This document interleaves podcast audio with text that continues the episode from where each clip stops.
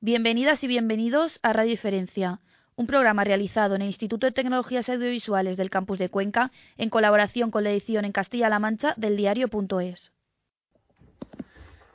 Bueno, rondadores, pues los días pasan, el encierro pesa y pesan más las, cosas que vemos y que escuchamos todos los días. Eh,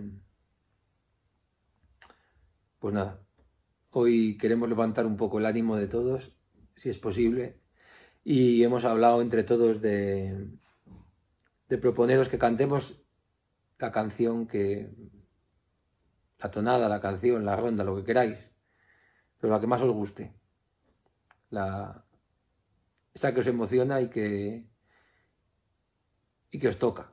Y, y nada, vamos con eso, a lo mejor que tengamos para el peor tiempo que es este que estamos pasando.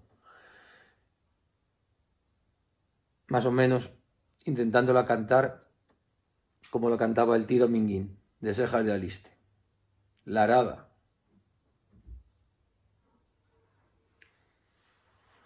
Quien quisiera ver la lucha de la cegüeña y en el pradillo verde que con la culebra que como le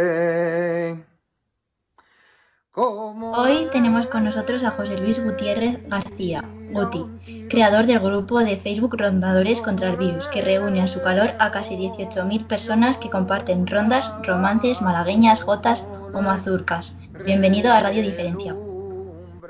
Hola Guti. Hallado, bien hallado.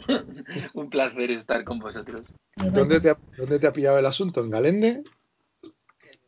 No, yo ya hace, en Galende viví 11 años y ya hace como 8 años, eh, 9, que, que, me mudé al sur, porque antes trabajaba en el Parque Natural del Lago de Sanabria y ahora trabajo en el Parque Natural de Ribes del Duero.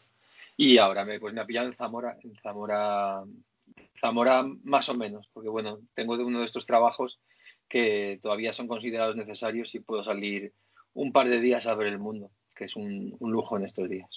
Es un lujo. Pero el sitio donde estás es tu famoso huerto al que invitas a todos los que acuden a tu espectáculo o, es, o, ese, o ese ya pasó. No, no, no, el huerto está a la orilla del Duero, eh, bastante más abajo de Zamora y ahora de equipo resistente está mi hermano, porque yo ya, ya tengo mi rato de salir al día, así que está mi hermano Héctor al cargo de aquello ahora. eh, Pero bueno, que, que, estáis todos invitados también los radioyentes, siempre con mi condición, ¿eh? porque te va a decir la gente, estos tienen un código, no, no tenemos un código. En mis actuaciones siempre invito a que cualquier persona que va y que venga a mi casa eh, disfrute de lo que hay en mi huerto, siempre que traiga algo de jamón, queso, cordero, chuletón, cosas así. eh, ¿Cómo te definimos? ¿Como contador de historias? ¿Etnólogo, investigador, sí. escritor? Bueno, la verdad es que eh, una cosa y otra van siempre unidas. Yo soy contador de historias porque he sido escuchador de viejas, que es lo que he sido siempre. Etnólogo o etnógrafo, pues queda demasiado largo es una palabra demasiado gorda para un, para un charlatán, básicamente, como yo, que, que, lo que hago es trabajar con, con material de tradición oral. Pero lo que sí he hecho desde muy pequeño, desde exactamente los 14 años, que me regaló mi padre mi primera grabadora Sanyo Auto Reverse, de cinta, de cinta casete, pues lo que he hecho siempre toda la vida es escuchar viejos. Escuchar viejos y bueno, llegué a los cuentos por vía del folclore. A los viejos llegué porque de pequeño me gustaban mucho las jotas y los bailes regionales.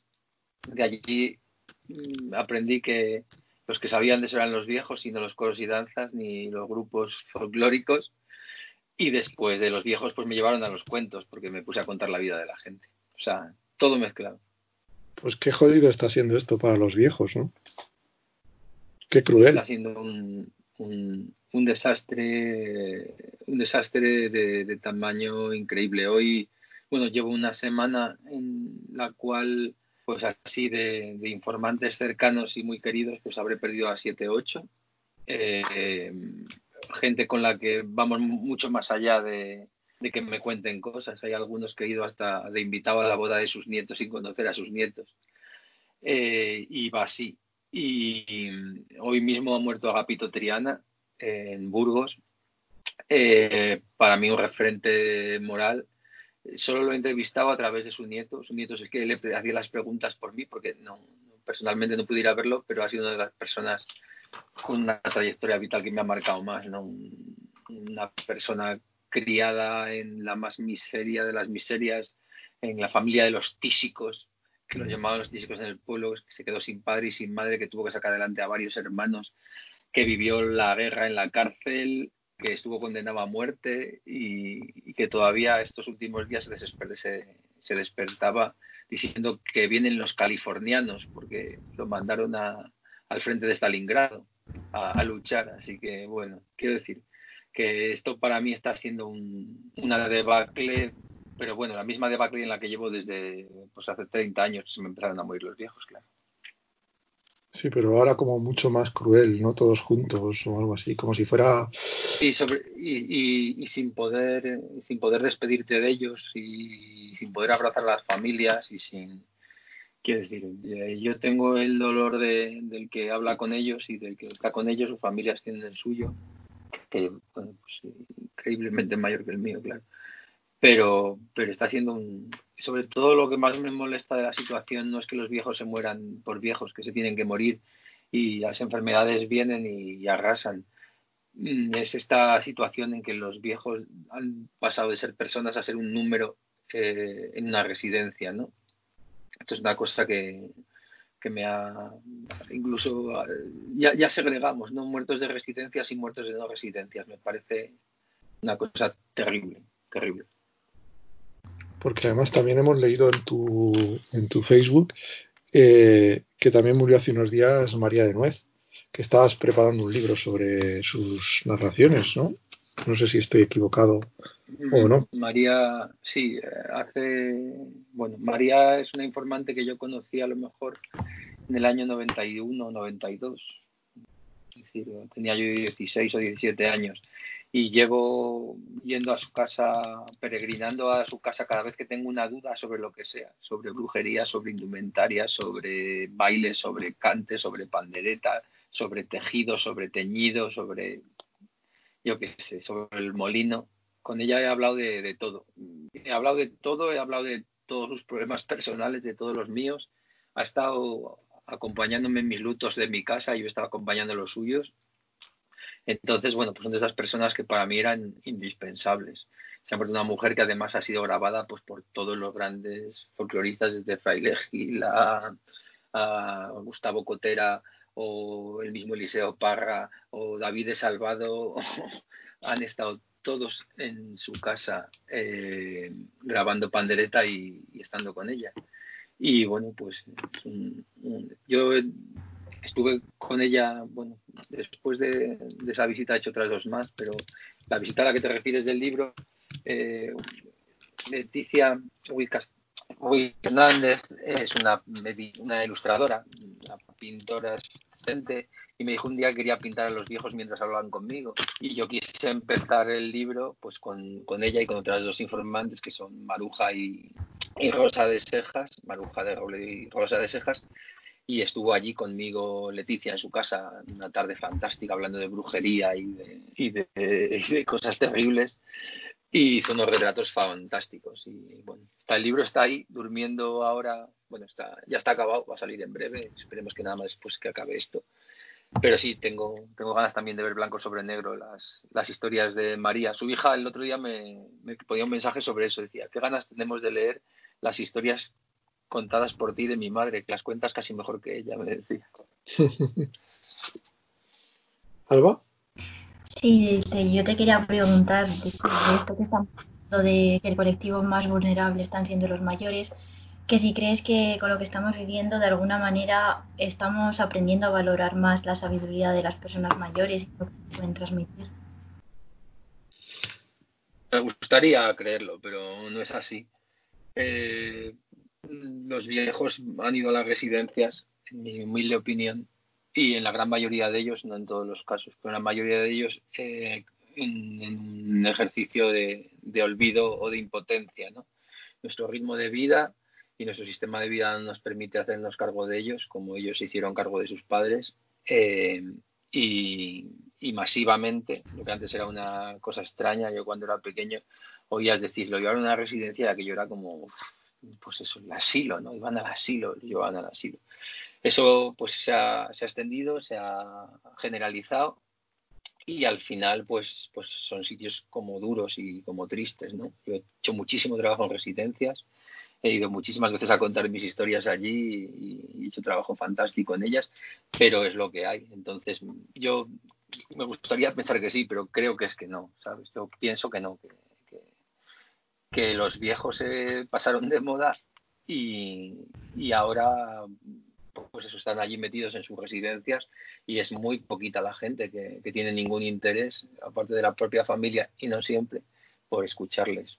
Eh, cuando tú pones una grabadora en una residencia, es una cosa increíble, increíble. Es como si abrieras la, tapa de la caja de Pandora.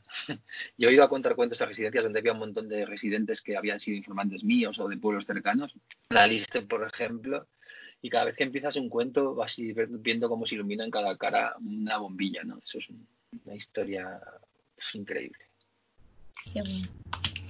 Y ahora sobre lo del grupo de rondadores. Es un proyecto que ha surgido para pasar los días de confinamiento acompañados de sonetos y otros versos. ¿Cómo se te ocurrió la idea? Oh, la verdad es que ha sido una cosa como Mm, primero, no rondadores no, no existe como concepto, ni siquiera fue pensado como, como tal. Eh, una tarde, el principio de confinamiento, Jesús Tejas y Maribel, eh, los músicos de, de, Salvacete, Maribel es de Murciana, pero muy identificados con la música de las cuadrillas de, Murcia, Jesús Tejas de la Ronda de Motilleja, eh, somos muy amigos, y me dijo, mira lo que estoy haciendo para pasar el tiempo. Y había hecho una J, eh, una J sobre el confinamiento. ¿no? Y me pareció como gracioso. Fue el primer día, creo que fue el primer viernes o el primer sábado de confinamiento. Y eh, yo me quedé dándole vueltas a eso en la cabeza. Y otra amiga, muy buena narradora también, Gemma Román, me dijo, ¿por qué no hacéis algo los de los pueblos diciendo que por favor la gente de la gente de las capitales fue aquellos días en que la gente empezó a marcharse y teníamos miedo de que vinieran los madrileños y la gente de fuera con, con, el virus a los pueblos para que no vengan. Y yo me quedé con esas dos cosas en la cabeza. Me pareció que, que lo de que no vinieran, pues habría que decirlo, pero de alguna manera suave, y después me quedé con la cosa de Jesús que me contó esta historia de, pues eso, de, estamos aburridos, ¿qué vamos a hacer? Y se lo propuse a un grupo de músicos, pues los Mayal de Cristina Zagaleja, David Omaña, eh, un montón de gente de Castilla y León, básicamente. Gente que tenemos una afinidad, que somos todos muy, muy, muy escuchaviejas, la verdad, y que nos une eso. Los Entavía estaban también, bueno, gente que, tenemos esa sensibilidad con la tradición, un poco más allá del folk, más con lo que podríamos decir, pues la tradición un poco más dura. Y dije, vamos a, grabar algo, venga, vamos a proponer y vamos a hacer una ronda, ¿os parece? Venga, cada uno una ronda, cada una ronda. La publicamos todos a la vez, porque dijimos, bueno, a tal hora publicamos las rondas y en cuestión de cuatro horas ya el hashtag que habíamos hecho, que era rondadores contra el virus, estaba desmandado, desmandado de tal manera que alguien me dijo, oye tío, haz una página, haz un grupo. Yo ni sabía cómo se hacía un grupo de Facebook, vamos, no tenía ni la más remota idea. Me puse con el ordenador y, y es que la primera noche pues eh, llegamos como a 300 vídeos. Y claro, después, a, claro, a, día de, a día de hoy hay 5.000 vídeos grabados. 5.000 vídeos grabados y 300.000 interacciones, comentarios y me gusta sobre los vídeos. ¿Qué, es lo que ha pasado? Que le hemos dado voz a un montón de, de folclore dormido que había en las casas, ¿no? Resulta que todo el mundo tenemos amigos que cantan folclore, pero siempre es como el friki de turno, solo canta con sus colegas, se juntan en su grupo de danza, se juntan en su grupo, en su peña, en su cuadrilla, en su fiesta de su pueblo, y rondadores, al ponernos a todos en el mismo sitio que es en la cocina, pues lo que ha hecho es decir, a todo el mundo a cantar. Y la gente ha cantado, claro. eh, grandes nombres se han juntado, también gente, gente desconocida. Eh, es como una medicina juntarse todos ahí en la cocina a cantar. Claro, hay dos ideas que a mí me, pues me tenían también muy comida la cabeza. ¿no? Dice Eusebio Mayalde, que es uno de los sabios más grandes que hay en esto de, de, la, de la tradición no como científico, sino como práctico de la tradición.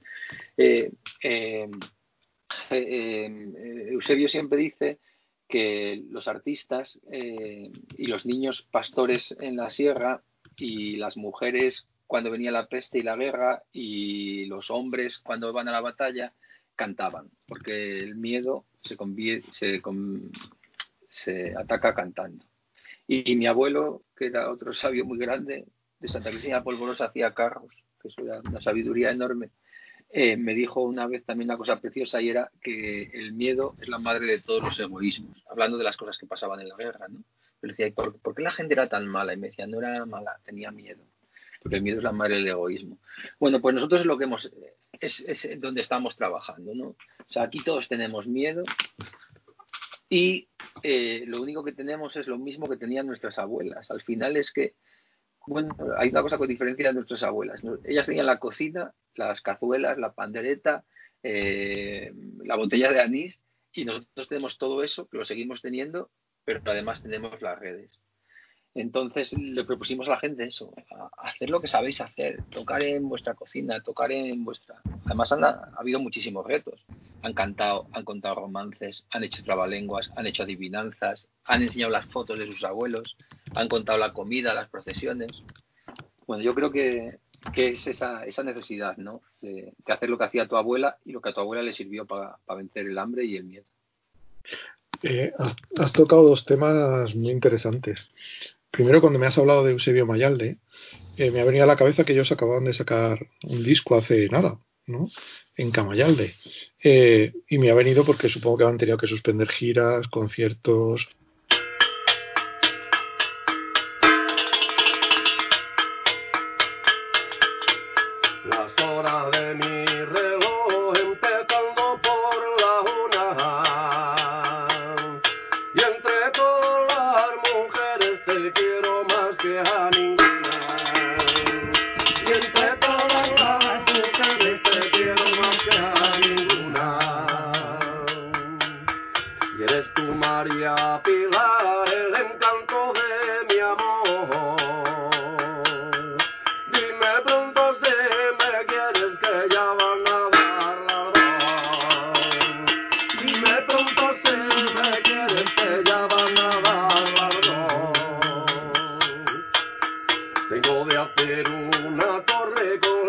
contigo me voy a casar antes de querer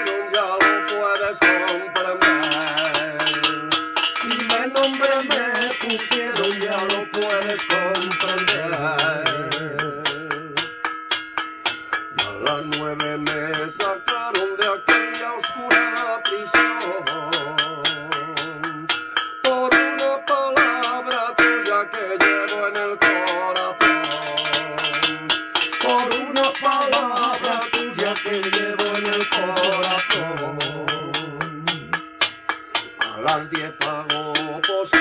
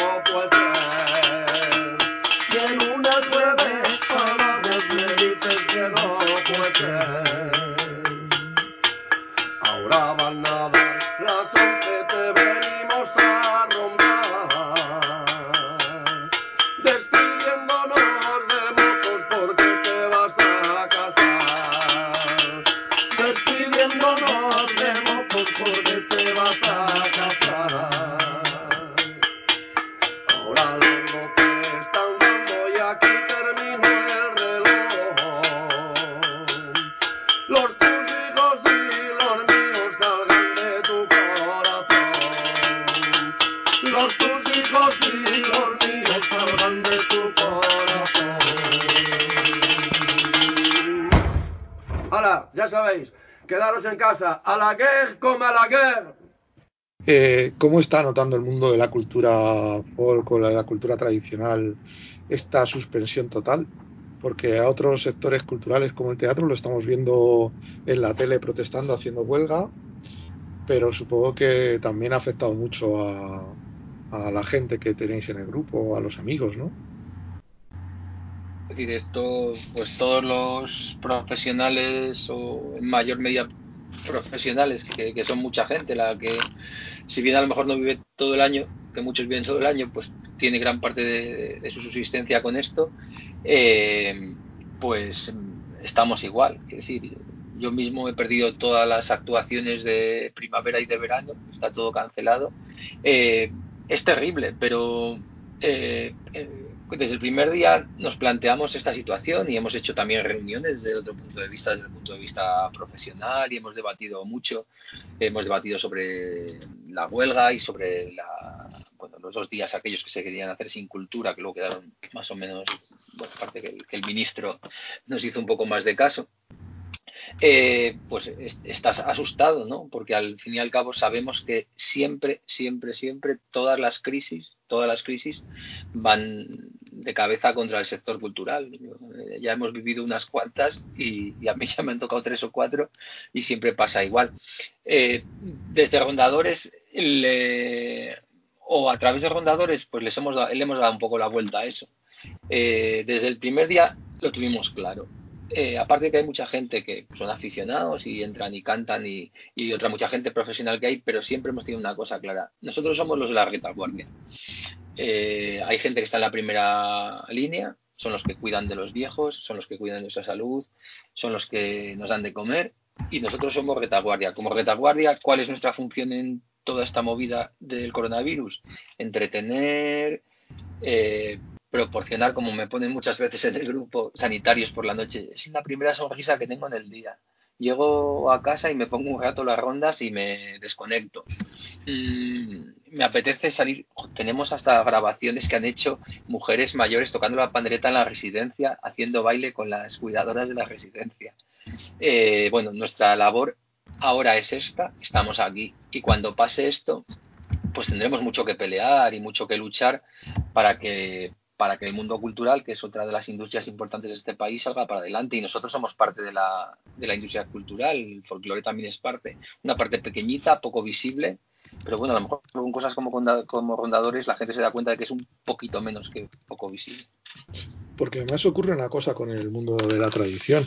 Normalmente tiene poca presencia en la red, ¿no? Muchas de las cosas, mucho del material que habéis puesto es casi imposible encontrarlo en ningún sitio, ¿no?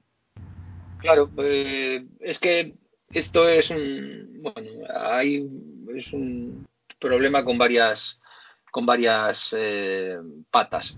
Primero, lo importante que tiene que estar en la red, que son los materiales eh, grabados, recogidos, las canciones, lo que se grabó en los pueblos, los saberes.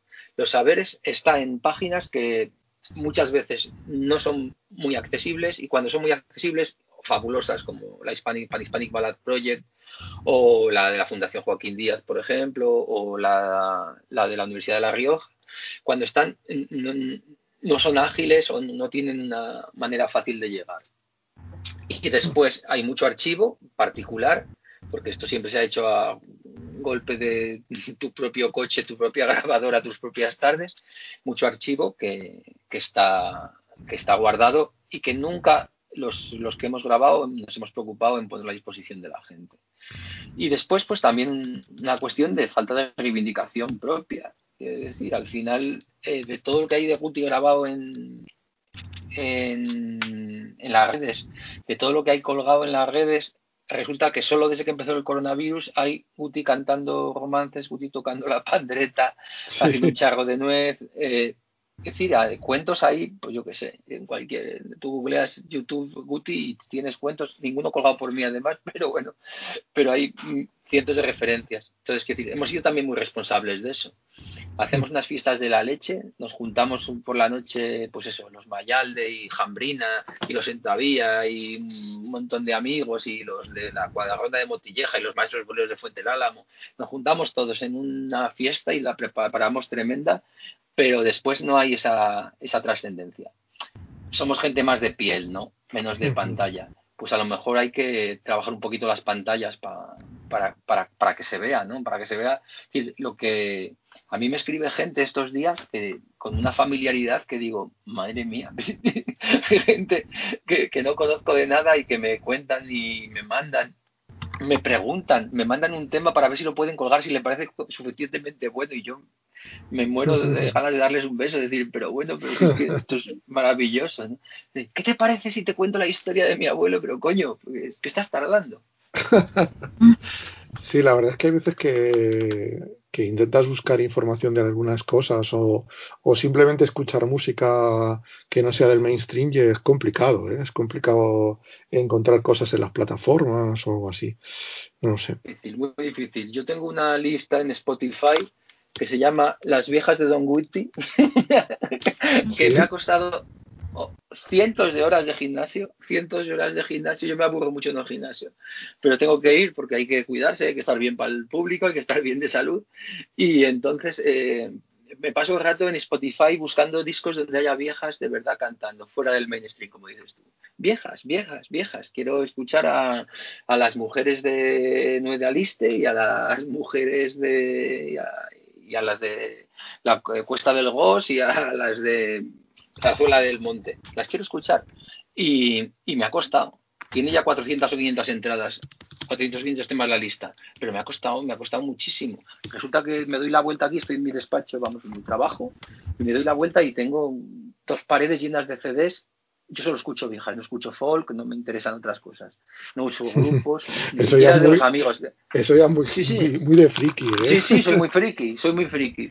Pero quiero decir, los amigos me regalan los discos, los escucho y los comento cuando me piden mi opinión, pero solo de viejas tengo dos paredes llenas de, de discos de viejas. Eso es muy complicado de, de llegar, ¿no? Entonces, eh, de, de tener acceso a todo esto pues ahí, hay un gran, un gran trabajo que hacer.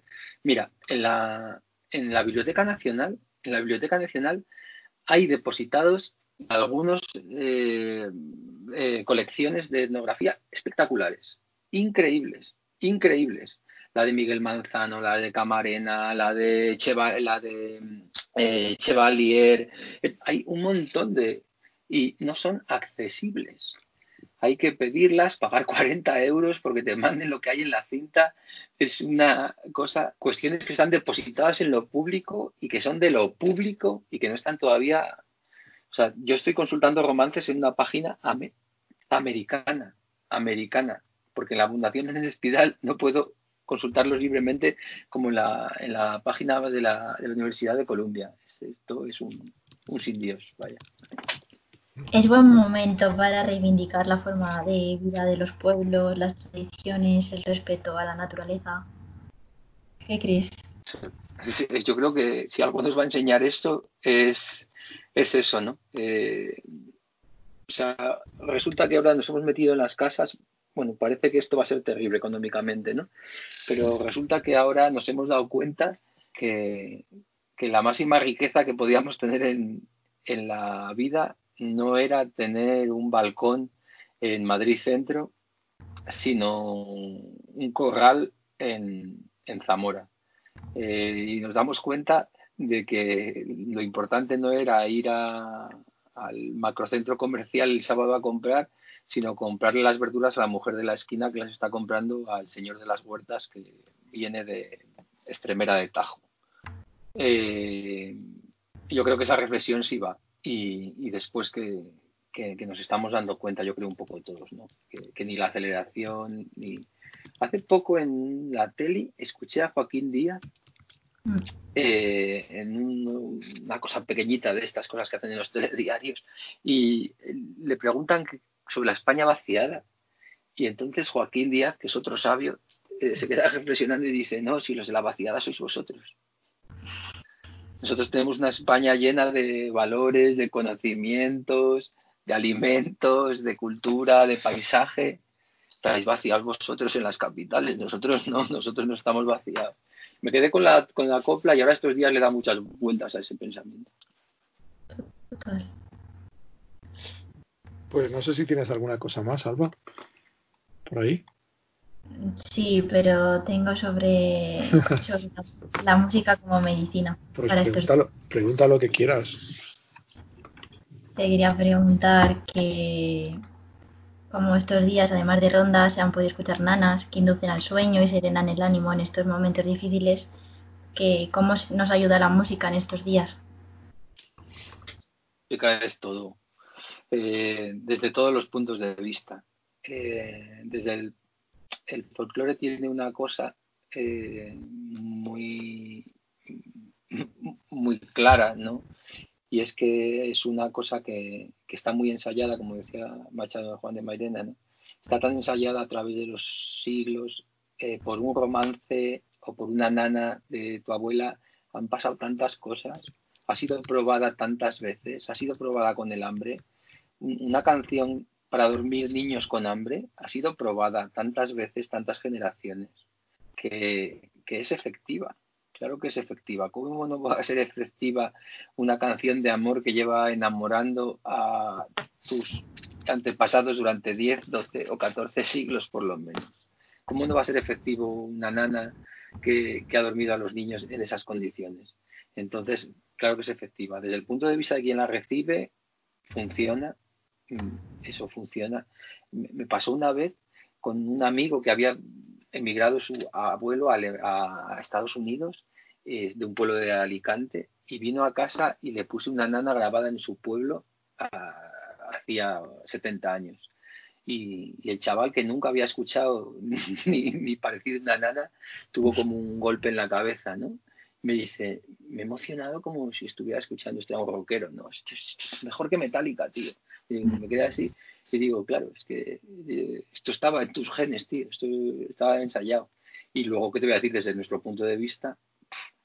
A mí el sentarme como ahora, ¿no? Estoy aquí rodeado de cintas, de libros, de fotos, y ponerme a pensar en qué voy a... Hoy es el día 14 de abril y hemos propuesto eh, cantar algo eh, relacionado con la historia, ¿no? Que tenga que ver con la historia reciente de nuestro país, que esté en el folclore. Pues estoy aquí partiéndome la cabeza buscando algún tema que sea digno, pues para nosotros también ha sido la vida de este encierro, ¿no? Estar todo el día pensando en qué vamos a hacer. Pues eso, ha sido un placer hablar contigo, como siempre. Espero volverte otra vez transformado en, o poseído por vieja, o no sé cómo lo defines tú, eh, en, una, en un escenario. Sí. espero, espero hacer de como esto lo dice muy bien Kiko Cadaval, ¿no? Dice, dice, nos ponemos en plan medium sí, sí. con Kiko y con Celso, Kiko, Kiko Cadaval y Celso Fernández, que tenemos un espectáculo ahora que se llaman Tres Viejas por lo menos. Entonces hablamos de nuestras viejas alfa, ¿no? Entonces nos sentamos alrededor. Pues bueno, sí. Eh, yo siempre digo que hablar por voz de viejo, ¿no? Hablar por voz de viejo es una de las cosas más bonitas que me han pasado en la vida. Y ahora que tengo la voz del viejo, no me la van a quitar ni, ni para atrás. No les espero a los sobrinos. Estoy en plan ya cebolleta del todo. Sí, sí, sí. Pues que muchísimas gracias por atendernos. Eh, un placer. Enhorabuena por, o muchas gracias mejor por, por tenernos a todos entretenidos y, y enseñarnos tantas cosas, tú y todos tus amigos antiguos, nuevos o, los que estén por llegar. Y esperamos que nos crucemos muy pronto. Y sobre todo, lo que decimos siempre en Radio Diferencia, pues muchas gracias por ser diferente gracias a vosotros y solo, pues eso, darle las gracias, por supuesto, por, por abrirnos la ventana y después a todo ese equipazo que tenemos detrás de, rondadores, desde todo eso, el grupo de administradores que están todo el día dándole a la cabeza, todos los que validan los contenidos para que no haya nada raro y a todos los rondadores que, que están pensando en sus abuelos cuando cantan para nosotros, que es una labor increíble. Pues muchas gracias, un abrazo. Nos vemos pronto. Adiós. Un abrazo. El nuevo navegador, siendo de tierra apartado, con la sombra del temor, turba y mengua su vigor, viéndose de agua cercado. Pues así mi corazón, cercado de insuficiencia, tiene en gran confusión, porque saber y razón huyeron de mi presencia. Y temiendo peligrar aquel que en el mar entró, su oficio propio es llamar a los santos y rogar, le vuelvan se partió. Así suplico que sienta mi vergüenza desigual y me saque de esta afrenta la gente que se aposenta en la corte celestial. Los pasados trovadores para sus obras perfectas, ciegos en tales errores, demandaban los favores a las musas y planetas. Ved si era tan necedad de lo que esto hacían antes, dejar aquella bondad de la Santa Trinidad por las cosas semejantes. Grandes cosas nos dijeron las antiguas profecías y muchas se atribuyeron que los santos escribieron de la pasión del Mesías.